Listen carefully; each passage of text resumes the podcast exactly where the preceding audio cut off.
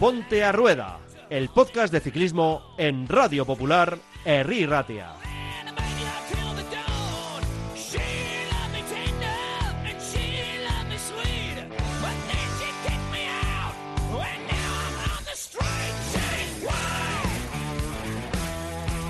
Bienvenidos a una nueva edición de Ponte a Rueda. Hoy es una edición que va precisamente a rueda de los campeonatos del mundo. De hecho, estamos grabando prácticamente nada más acabar la carrera con el ánimo de hacer esto que tanto nos gusta, ¿no? Que es un poco comentar en caliente, comentar pues como se comenta en las sobremesas, eh, con los amigos del ciclismo, en los grupos de WhatsApp y demás. Es muy bonito, es verdad, esperar unos días, pensar, eh, tomar notas, eh, leerse la clasificación de arriba hacia abajo y de abajo hacia arriba, pero también tiene su encanto el dejarse llevar por los sentimientos, dejarse llevar por las sensaciones y comentar lo que acabamos de vivir en una tarde muy intensa de ciclismo. Así que para comentar en el día de hoy, y después escucharemos, eso sí, también las valoraciones en remoto de nuestro querido amigo Adrián Golbano, tenemos al equipo formado por Javier Arrieta. ¿Qué tal? Muy buenas, Beñat. Pues eh, recuperando un poco el aliento porque, madre mía, desde las 10 y 20 de la mañana siguiendo toda la prueba en directo y, la verdad es que ha sido un carrerón que ha hecho honor al, circuitazo que habían preparado los, los, amigos belgas. Un día fantástico, ¿eh? un día de esos eh, que se disfruta mucho, lo de estar horas y horas y viendo cómo evoluciona lentamente, que es parte también de la belleza del ciclismo, ver cómo todo pues bueno, va sucediendo a lo largo de las horas y cómo ese desgaste, pues al final es eh, parte principal de ese espectáculo que hemos vivido en los kilómetros finales, que también vamos a comentar con Alberto Arrondo. ¿Cómo lo vemos? Buenas tardes, grupeta. Buenas tardes a todo el mundo. Pues eh, la verdad es que el Mundial de Bélgica, eh, desde que supimos que iba a ser allí en 2021, lo tenemos todos marcado en el, en el calendario y el campeón creo que nos deja todos satisfechos. Luego ya lo comentaremos. El circuito era lo que esperábamos y, y desde luego el, el desenlace final va a tener para para muchas, muchas valoraciones y, y, para muchas interpretaciones, pero, pero lo que yo, con lo que yo me quedo es que ha sido una carrera rota desde, desde muy lejos y en el que me gustaría comentar luego al, al final la, la, decepción que ha supuesto bueno, pues el desarrollo para el equipo nacional. Pues mira, podemos empezar, si os parece, con esa pelea que hemos visto, con bueno, pues esa eh, ya competencia desde lejos, eh, cómo se iba desgastando, y con un Julián Alaphilippe que no ha necesitado un único ataque, sino varios, y que se ha mostrado, como suele ser habitual en él, como un corredor tremendamente valiente. Parecía incluso por momentos, no sé qué os ha parecido a vosotros, que estaba siendo un tanto kamikaze. ¿Cómo lo habéis visto? Empezando por Javier, por ejemplo. Bueno, a ver, yo a la Philip eh, creo todo el mundo decía, Van Aert es el, favorito número uno, es, corre en casa, como viene, el bicho y demás. Para mí el favorito era la Philippe. Eh, llevaba el dorsal número uno. Eh, es un circuito que teniendo poco adoquín, porque al final estábamos en Bélgica, pero no estábamos ante un circuito eh, que pudiéramos equiparar a un Tour de Flandes, por ejemplo. Eh, esas cotas cortas, explosivas, yo creo que era un circuito perfecto e ideal, ¿no? Creo que viene más fresco, además, que un Van Aert, que, creo que ha tenido un calendario más, más exigente y, bueno, a mí a la Philip me ha parecido que ha ido sobrado. Eh, le hemos tenido desaparecido prácticamente los primeros 200 kilómetros, escondidito, junto con Van Aert, con Van der Poel, bueno, pues un poco haciéndose, haciéndose las coberturas. Y, yo le veía, pues hablando con los compañeros, bajando al coche, discutiendo, eh, eh, saltarín en la bici. Yo la verdad es que le veía, le veía muy sobrado. Él ha roto la carrera, 57 de meta, y luego cuando ya el grupo estaba seleccionado a 21, eh, ha decidido jugársela es verdad que tenía dos compañeros en ese grupo de, de 17 corredores. Parecía que era un poquito suicida quizás lanzarse desde tan lejos, pero cuando a la Filip tiene claro que tiene piernas, yo pocas veces le he visto perder. Yo, yo, no sé cuánto dinero pagaría, pero me gustaría mucho saber eh, lo que ha podido hablar eh, a la Filip con Boekler, ¿no? Cuando ha bajado al coche, mm. que al final nos, eh, nos, recuerda mucho el ciclismo de otra época, ¿no? Porque al no tener pinganillos, la estrategia la tienes que trazar desde, desde el volante y no desde, desde un altavoz. Pero, pero es lo que hablaba al principio. Nos hemos encontrado un campeón del mundo que al igual que en Imola, este año merece serlo.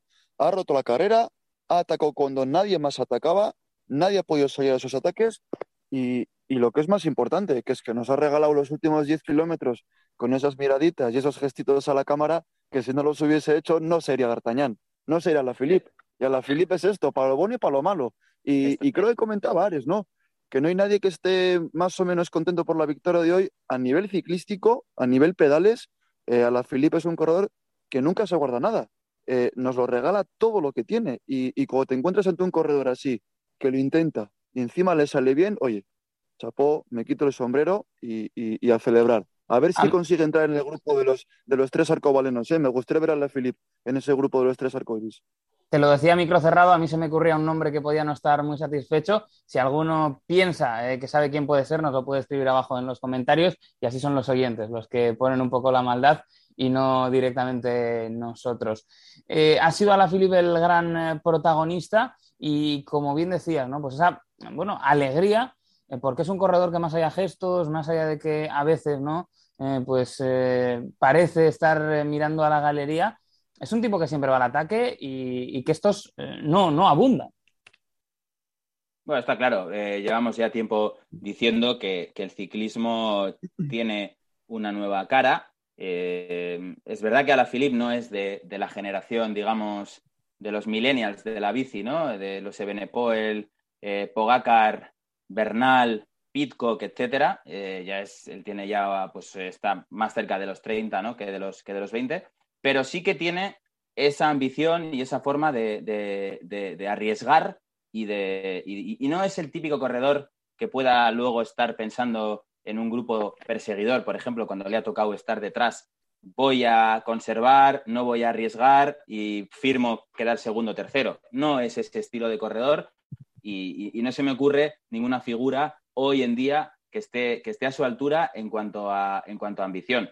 Y yo creo, recuperando un poco lo que preguntabas, eh, Alberto, que cuando bajado al coche a hablar con Boekler, yo creo que Boekler le estaba diciendo, Julián, tranquilo, Julián, tienes a Senesal, tienes a Valentín Madua contigo, deja que se desgasten ellos, deja que sea otro el que tome la iniciativa y que ellos sequen ataques, que se desgasten más y en la última vuelta ataca, no a dos vueltas de meta, que es lo que ha hecho. Yo creo que estaba claramente intentando frenar a Julián, pero ha sido imposible. Y por cerrar, D'Artagnan, Lulú, como le queramos llamar, es que aunque quieras odiarle, no puedes, porque es un corredorazo como pocos. Yo me acuerdo cuando, cuando hicimos el post también del, del Mundial del año pasado de Imola, eh, decíamos, te puede gustar más o menos, pero creo que durante todo este año vamos a ver eh, un arco iris que va a aportar ese maillot eh, de manera muy digna y lo va a honrar durante toda la temporada. Y, y a la Philippe corre así. Ganó, creo que ganó Flecha Balona, hizo segundo en Lieja, ganó la primera etapa del Tour de Francia y en el Mundial ha atacado y ha ganado como en el fondo solamente saber ganar. Es decir, evidentemente, Flecha y, Lieja son carreras que se deciden en los últimos 500 metros. La primera etapa del Tour de Francia es una carrera que se decidió en ese muro, pero si no tiene un muro delante final que bloquea la carrera hasta, el último kilómetro, él puede abrir la lata. Puede desatar, bueno, eh, abrir el tarro de las esencias, destaparse a 35 de meta y ni Bockler ni nadie le va a parar. Tenemos corredor para rato porque no deja de ser un corredor joven y, desde luego lo que dice Javier es que es imposible odiarle. Es que si sigue corriendo así, hasta que se quede sin chispa, pero si sigue corriendo así, cada vez y cada vez y cada vez van a ser mucho más los adeptos que van a admirar a este corredor francés. Antes de ir con pues, los otros ¿no? premiados en el día de hoy con las, el resto de las medallas, eh, yo quiero traeros otro nombre, que además yo creo que siempre da para, para hablar muchísimo, como es Renko Benepoel, porque yo tengo la sensación que ha sido un día importante de aprendizaje y de progreso en su carrera. Más allá del resultado, al final era un corredor eh, que hasta Merckx ¿no? le había puesto la etiqueta de egoísta, de que bueno, corría un poco a lo suyo. Y hoy, eh, bueno, pues eh, ha estado supeditado a los intereses de Van y tiene ese aprendizaje, ¿no? Lo ha dado todo, le hemos visto que es capaz de correr en equipo, a pesar de que luego pues quede quizá ese halo de decepción, porque la selección belga es una de las grandes perdedoras del día de hoy, por más que hayan trabajado.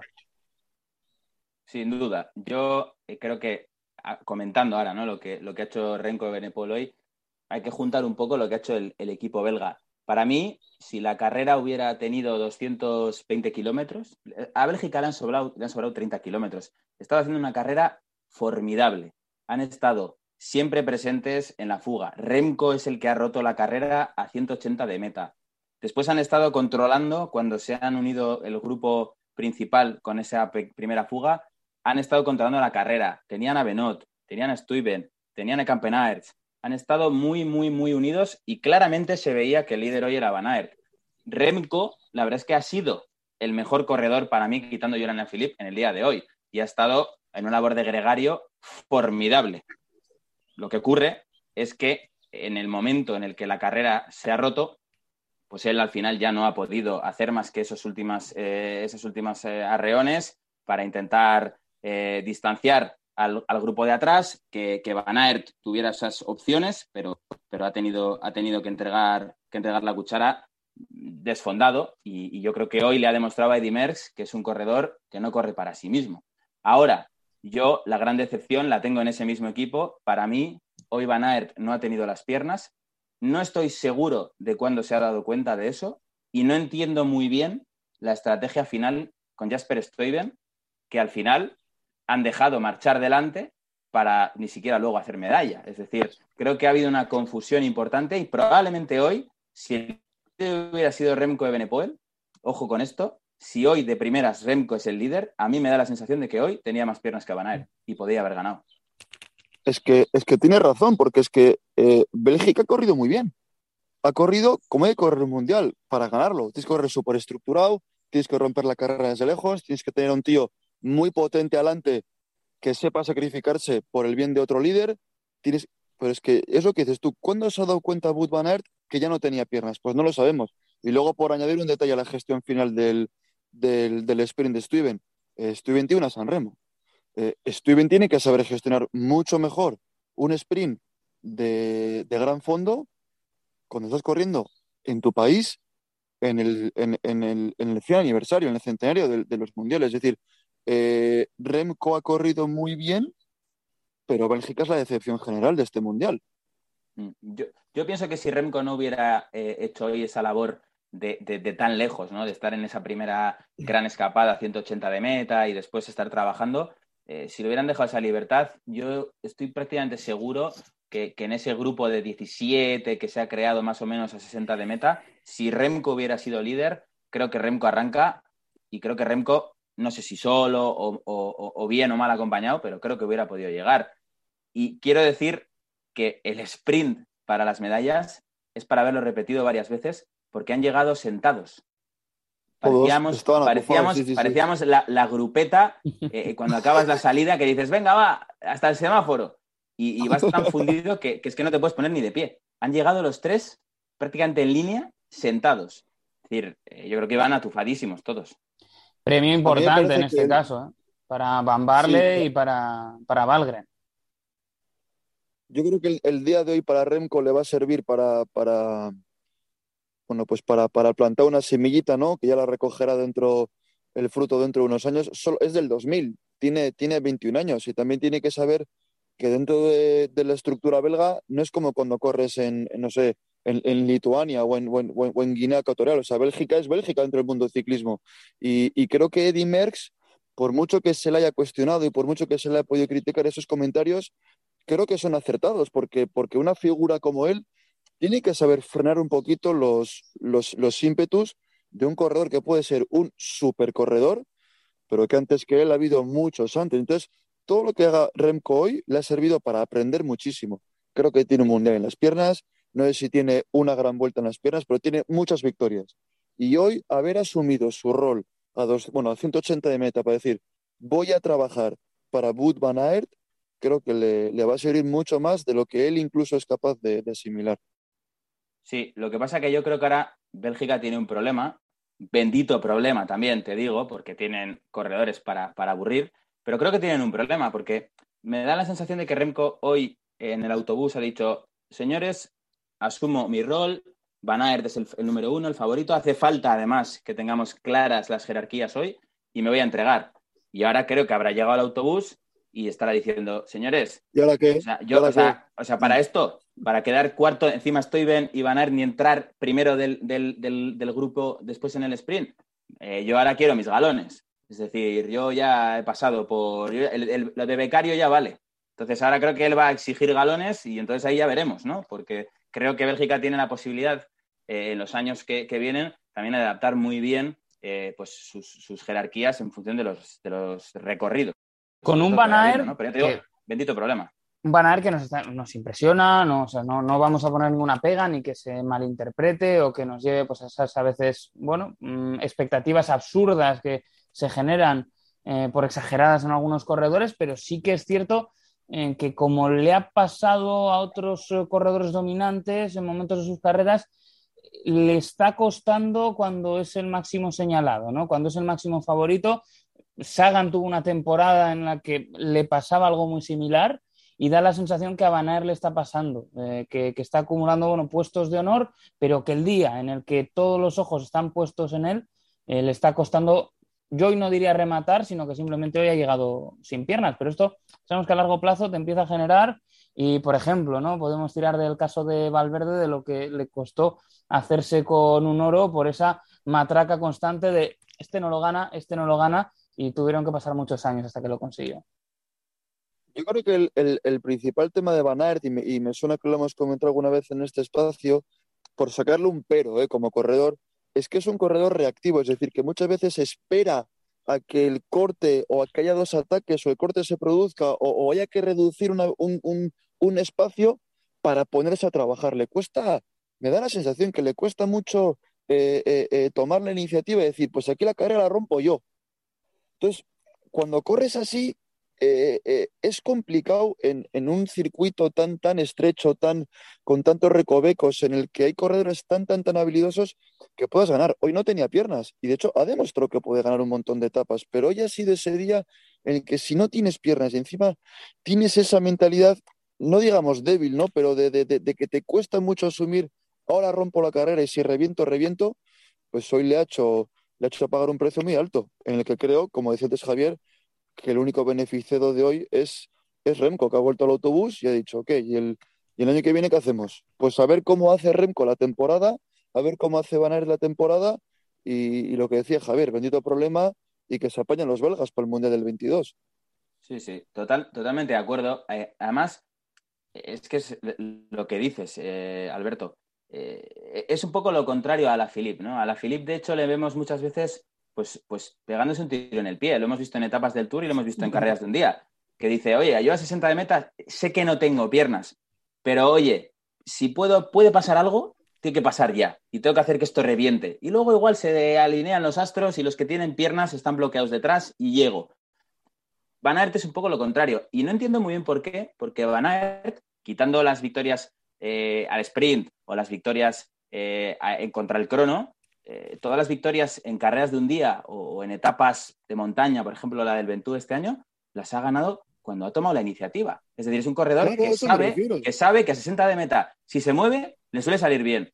Entonces, ese día de que llega con todos los focos, eh, con todas las miradas, con esa máxima presión, todo el mundo le espera, es verdad que ya van dos mundiales de crono, unos Juegos Olímpicos y ahora ya dos mundiales de ruta y al palo, hoy ni siquiera al palo, hoy, hoy la ha mandado fuera de banda. Entonces, yo creo que ahí hay un ejercicio que tiene que hacer él y darse cuenta de que está en sus piernas ganar las carreras y, luego la cabeza, pero, pero las piernas las tiene y tiene que empezar a correr de otra manera. Si queréis, os lanzo un par de nombres más, que yo creo que merece la pena también que nos detengamos en ellos. Eh, ha estado, pues quizá una de las eh, sorpresas, ¿no? En el día de hoy, el buen nivel al que ha estado Nelson Paules, el eh, corredor estadounidense. Y por otro lado, también, bueno, em, yo tenía dudas, ¿no? De cómo iba a gestionar, pues, eh, una carrera dura y el kilometraje, pero Pitcock también sigue haciendo, ¿no? Ese trabajo de cada vez estar más cerca de conseguir grandes objetivos. A mí me parece que, el, que la presencia de Nelson Paules en el, no en el, casi en el podio, ¿no? Ha quedado, ha quedado quinto o sexto, es, eh, es consecuencia de que cuando en el grupo de Van der Poel, Van Aert y demás no tenían piernas, se han dejado ir y él estaba en un grupo en el que sabía que si que estaban eh, cuatro para dos metales. Eh, luego, evidentemente, no, no, no ha podido rematar, pero eh, que un ciclista americano haga top 10 en un mundial siempre es siempre que hay que hay que señalarlo, ¿no? Y, hay que, y es digno de, reseñar. Y, y, a ver cómo. yo siempre digo, cuando se dan estos resultados así buenos y no esperados, a ver de qué le sirve. A ver si Nelson Paules el año que viene es un corredor pues que, que pueda hacer un, un, podio o un top five en una en Flandes o, o, en una Lieja o en uno de estos. Es decir, ¿de qué te sirve? Eh, ¿Te vas a exprimir en un, en un mundial para luego no hacer nada en el año que viene? ¿O ahora que has demostrado que tienes piernas, vas a decir al equipo, oye chicos, contad conmigo para, para, estas, para estas carreras importantes? A ver de qué, de qué, de qué, de qué palo va, ¿no? En, en 2022, pero bueno, sin duda, tanto la presencia del americano ha sido para mí consecuencia de que atrás no había piernas, pero oye, como siempre, digna de alabar. Sí, pero bueno, Paules, a mí Paules, fíjate, me parece un poco, eh, me ha parecido un poco con lo de Hirschi, ¿no? Hace un par de años. De repente llega una fase de la temporada en la que tiene unas piernas espectaculares. No olvidemos que ha ganado la clásica de San Sebastián, es decir, que tampoco es un don nadie, pero es un corredor, puff, pues de clase media, ¿no? Este año eh, parece que en general Education First va con buena gasolina y él pues hoy ha cogido esa gasolina y, un puntito de forma y está haciendo una, fase de la temporada buenísima. Es verdad que que hoy haga quinto probablemente también es fruto de lo que dices tú, Alberto, de que la carrera se ha dado y de rebote se ha encontrado, se ha encontrado ahí, ¿no? En el, en el grupo de adelante. Pero vamos, eh, creo que es circunstancial, puede que sea un poco como Hirschi, que, también parece que ahora está decepcionándonos un poco, ¿no? Teníamos muchas expectativas. Habrá que ver, tiene, tiene 25 años. Bueno, eh, está por ver volviendo ahora al, segundo nombre que sacabas, Beñat, eh, Pitcock es otra cosa, ¿no? Pitcock estamos hablando para mí de, un corredor que yo creo que no tengo ninguna duda de que va a ser un corredor importante durante muchos años. Eh, viene de ganar un oro en los Juegos Olímpicos, en la disciplina de mountain bike, eh, ha estado en la Vuelta a España acumulando muchísimos kilómetros, pero vamos, antes, antes de esto en la temporada ha quedado top 10 creo recordar que en cinco o seis carreras habló de la Amstel, hablo de, la, de, la, flecha balona, hablo de Strade Bianche, es decir, es un corredorazo, está en una estructura estupenda como es Ineos y yo creo que este corredor, eh, dependiendo de los circuitos, lo normal es que esté en medalla mundial en los próximos cinco años sin, ninguna duda. ¿Creéis que, ¿Creéis que a Pitcock le beneficia estar en Ineos para este tipo de carreras y para poder llegar a disputar un día monumento o, bueno, porque tres semanas ya veremos. Pero ¿creéis que le beneficia este en Ineos para poder pelear este tipo de carreras? Yo creo que mm, sí que puede sacarle beneficio. Por un lado, porque eh, en los últimos años están teniendo problemas para tener un primer espada británico, eh, con lo cual el equipo va a hacer seguramente un esfuerzo eh, porque él brille y porque además siendo un equipo que normalmente se centra en las, bueno, las vueltas de tres semanas y que no tiene problemas de presupuesto, le pueden formar una unidad para que él haga estas carreras de un día eh, con garantías y con pues, ganas de poner al equipo eh, con unos éxitos que, tradicionalmente se le, han, se le han escapado, salvo alguna excepción a la estructura antes conocida como Sky. Sí, y, no nos olvidemos que el que ha quedado hoy segundo, que es Dylan Van también está, también está en Ineos. Y, oye, al final, entre Pitcock, Van Barle y, compañía, pues oye, yo creo que van teniendo ya un, equipito que, se puede defender, que se puede defender perfectamente en esas carreras de un día. Yo creo que a, él le interesa estar en una estructura como Ineos, porque por la nacionalidad que tiene y porque le interesa a Ineos eh, potenciar esas carreras en las que tiene menos presencia históricamente, eh, a él le interesa estar en Ineos. Y luego, además, que yo creo que es un corredor que por sus características se busca bastante bien la guerra por su cuenta. No olvidemos que hoy cuando ha habido eh, ese, ese grupo cortado en el que han entrado pues prácticamente de todas las nacionalidades importantes un corredor, estamos hablando de, a 90 de meta, el único que no ha entrado ha sido él. Y enseguida se han quedado sin equipo para, continuar con la caza. Entonces, es un corredor que se busca las castañas él solo, cosa que para carreras de un día es estupendo. Y sobre todo que si estuviese en un quick step, por ejemplo, tendría muchísima más presión para poder rendir. En Ineos no le van a exigir que sea un crack en todas las eh, carreras de un día, porque Ineos tiene clarísimo lo que quiere hacer en, el ciclismo y sobre todo centrarse en carreras de tres semanas. Así que puede ser que le beneficie. Es, es lo que decimos siempre, a ver si el quinto puesto de hoy o el sexto puesto de hoy les sirve para algo o si realmente el año que viene le vuelven a entrar pájaros en la cabeza y quiere ganar un Tour de Francia. Entonces ya no estamos hablando de lo mismo. Claro, claro. Bueno, siempre, mm, e, es decir, en Ineos, ¿no? Pues han, han hecho transformaciones también de, de ese estilo y, y, quién sabe qué es lo que nos puede parar, aunque es verdad que ahora mismo eh, parecería una, una, decisión un tanto absurda, ¿no? Querer meterse en ese en esa estanque lleno de pirañas que es la lucha por las grandes vueltas, porque hay pues una serie de, de corredores que no solo están ahora mismo a nivel espectacular, sino que encima tienen, parece un techo eh, todavía para, para crecer. ¿no? Así que igual Pitcock, pues donde mejor está puede ser en las carreras de un día. Y vamos a hablar también de, pues eso, de otros que no han terminado quizá de rendir como se esperaba. Eh, muchas expectativas había en Italia, eh, sobre todo, ¿no? Pues buscando lo que pudiera hacer Sonny Colbrelli, aunque yo no sé qué os parece, es verdad que venía a un gran nivel, pero no parece a priori el corredor que, esté de primeras en condiciones normales como para ser campeón del mundo. Verdad, viene del Campeonato de Europa, viene, bueno, de un año muy bueno en, su equipo, como lo han tenido muchos de corredores en su equipo, pero al final eh, a Italia también parece que le está costando, ¿no? Eh, no a los niveles de España, pero que le está costando tener esa gran figura que, que te pueda ganar mundiales, sabemos que los campeonatos de Europa son otra cosa. Totalmente. Y eso que para mí Italia es una de las grandes ganadoras de, estos mundiales. O sea, Italia a mí me parece un equipo que, que, que, me encanta, ¿no? Como corre. O sea, corre estupendamente. Es, es, un equipo que tiene clarísimas las prioridades, quién es el primer espada, quién es el segundo, qué pasa si hay una fuga eh, consentida, qué pasa si se nos cuela un posible favorito. Es decir, tienen clarísimo todo.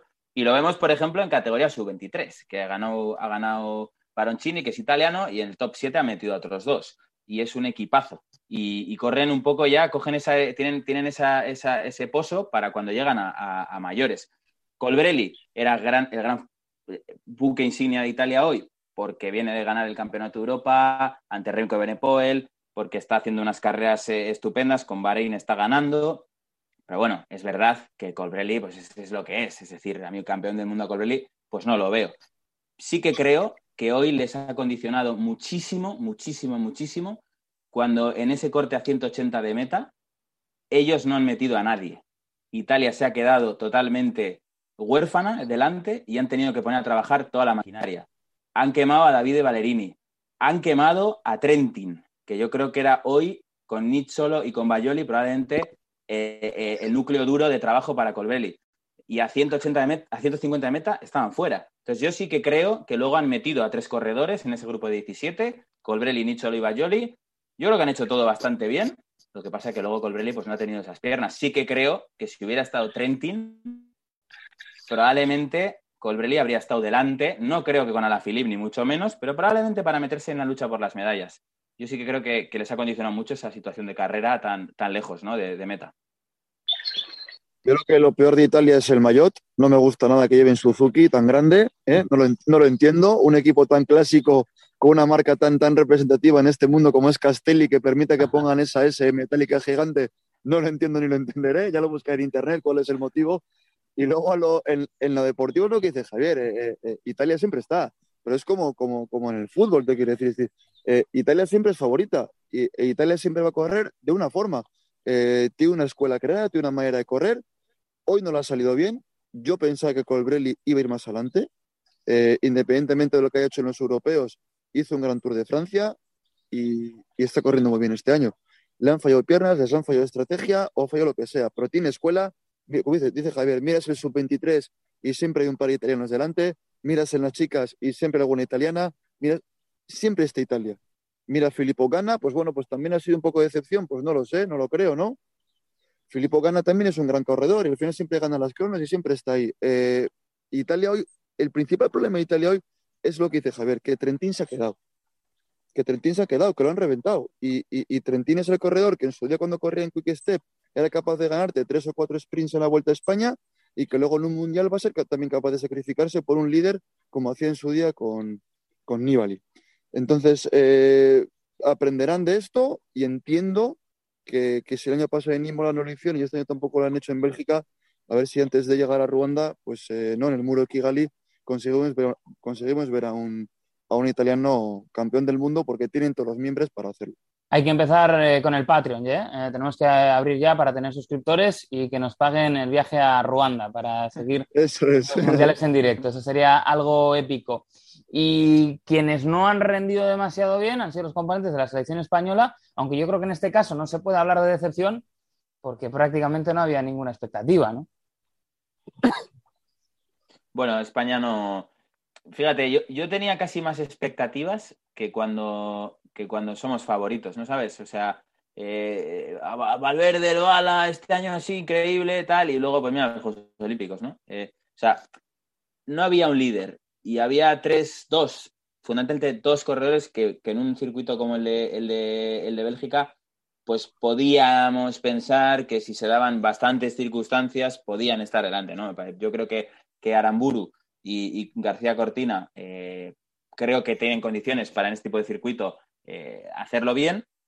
Y yo sí que tenía un poquito de, de, expectativa, ¿no? De por lo menos que estuvieran en algún corte bueno y demás. Pues Aramburu parece que por caída muy pronto se ha quedado fuera y luego Cortina por lo menos podrá decir conmigo empezó todo, porque ha sido él el que ha lanzado a 90 de meta ese ataque, eh, ha roto la carrera, luego ya es el contraataque de la Philippe con Van Aert que ha roto el grupo y se han fusionado, pero bueno, ha tenido cierta presencia y, digamos que un poco como, como con las chicas ayer, en el que Mavi pues sí que nos hizo soñar un ratito porque estuvo escapada durante varios kilómetros ella sola, aunque era claramente una, un espejismo, pero bueno, por lo menos se les ha visto. Entonces, viniendo de unos Juegos Olímpicos en los que el ridículo ha sido absoluto, pues bueno, yo creo que eh, hemos pasado de un 0 sobre 10 a un, a un 3, por ejemplo, sobre 10, a un 2 sobre 10. Bueno, pues hay algo es algo, ¿no? Pero ya te digo que, sí que tenía un poco más de expectativas, sobre todo porque podíamos correr un poco a lo, a forajido, ¿no? Eh, un poco con, con, esa forma de correr tipo Astana. Y ni siquiera ha llegado a cuajar. Así que, bueno, pues eh, el problema que le veo yo a esta selección es, es, la continuidad en el tiempo, ¿no? Porque volviendo otra vez a la sub-23, que es un poco las carreras que hay que ir viendo para, para saber lo que va a pasar en, en, los próximos años, es que en el sub-23 eh, es verdad que el circuito no era el, más el, el, mejor para las cualidades de los de Ayuso, por ejemplo, pero es que no tenemos escuela, no tenemos escuela, lo que tiene Italia, lo que tiene Bélgica, lo que empieza a tener de una manera abrumadora eh, Dinamarca, por ejemplo, eh, Noruega incluso. Es decir, falta escuela. Alberto. Pues que estamos, pues que estamos hablando de que es que de lo, o sea, no han ido los mejores. Pero es que no es que no hayan ido los mejores, es que cómo puede ser que una selección como la española, y con todos mis respetos a las categorías eh, menos altas del ciclismo español, tenga un Kern Pharma entre los ocho seleccionados.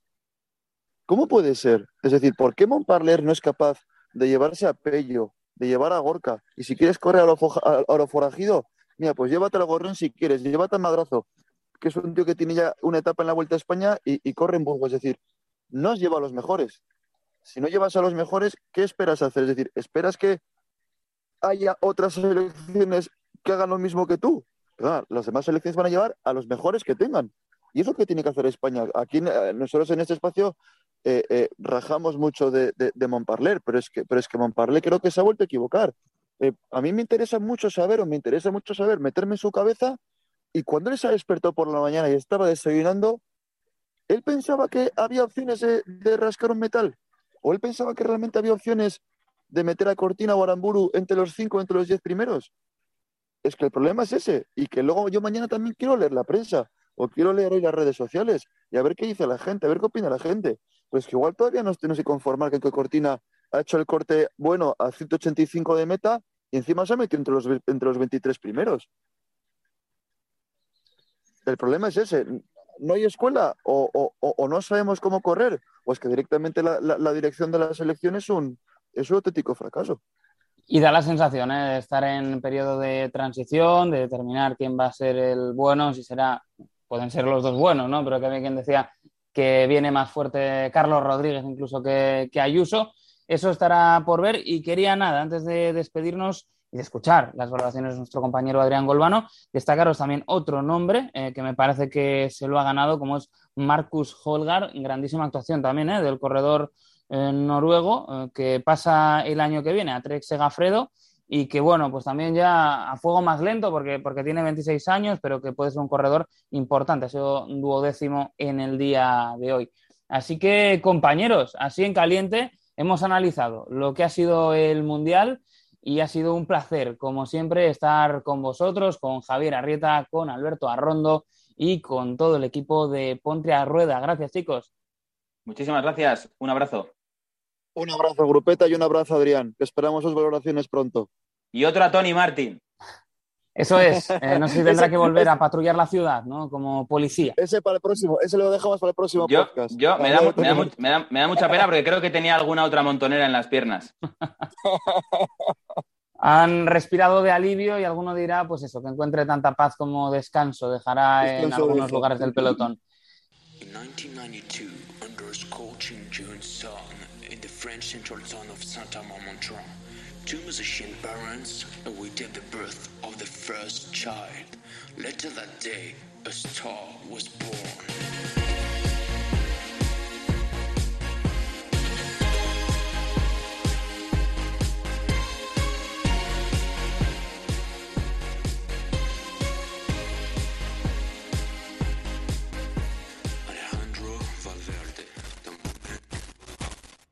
Buenas tardes, compañeros. Pues bueno, ha sido un mundial, la verdad que, muy interesante, lanzado desde muy, muy lejos. Eh, hacía mucho tiempo que no veía una carrera lanzada desde tantísima distancia, gracias a, Bélgica. Y bueno, la verdad, la verdad que ha sido una carrera bastante emocionante, muy, muy selectiva, a pesar de que el recorrido, pues en cuanto a desnivel, no tenía una dureza excesiva, pero el, el lanzarla ya a 170, 180 kilómetros de meta, pues bueno, ha, hecho que, haya sido realmente dura, realmente selectiva y, bueno, la verdad que, bastante interesante, ¿no? Eh, sí que es verdad que, bueno, también visto a posteriori, pero yo lo sospechaba desde, desde antes.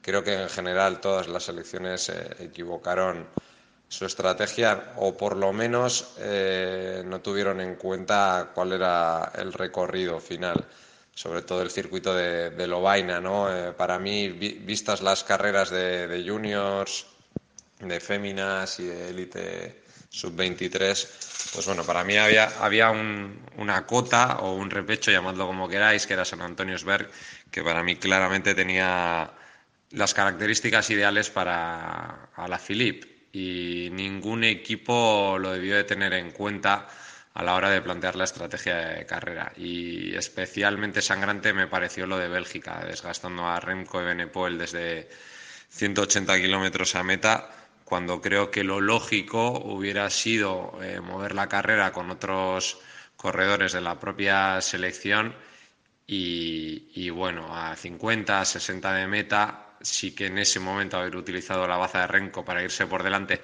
sobre todo para prevenir que, un ataque de Alaphilippe en esa cota eh, no fuera definitivo, ¿no? Como, como así finalmente fue, sino que fuera un ataque para cazar a los de delante y a partir de ahí poder plantear otros escenarios de carrera, porque está claro que esa cota en una arrancada del francés eh, es imbatible y, que iba a pasar lo que pasó en el Mundial del año pasado. Si se va solo por delante, los demás van a quedar mirándose y, no van a ser capaces de, cazar. Así que, bueno, en resumidas cuentas, un Mundial interesantísimo, muy divertido. Eh, la verdad que, se agradece este nuevo viejo ciclismo, ¿no? Después de años vamos a decir, un tanto oscuros en cuanto a espectáculo y, alternativas en carrera y, bueno, la verdad que cada carrera disfrutamos un montón y bueno, en este caso ha ganado a la Philippe, que creo que lo tiene súper merecido porque es un súper corredor y, nada, eh, deseando ver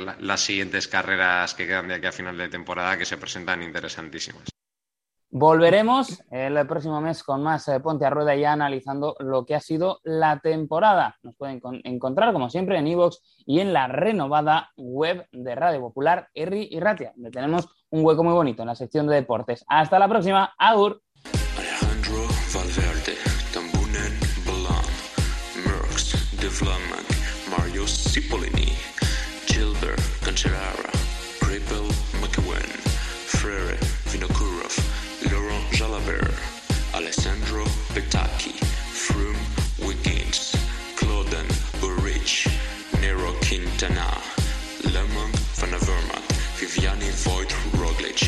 strongest of them all.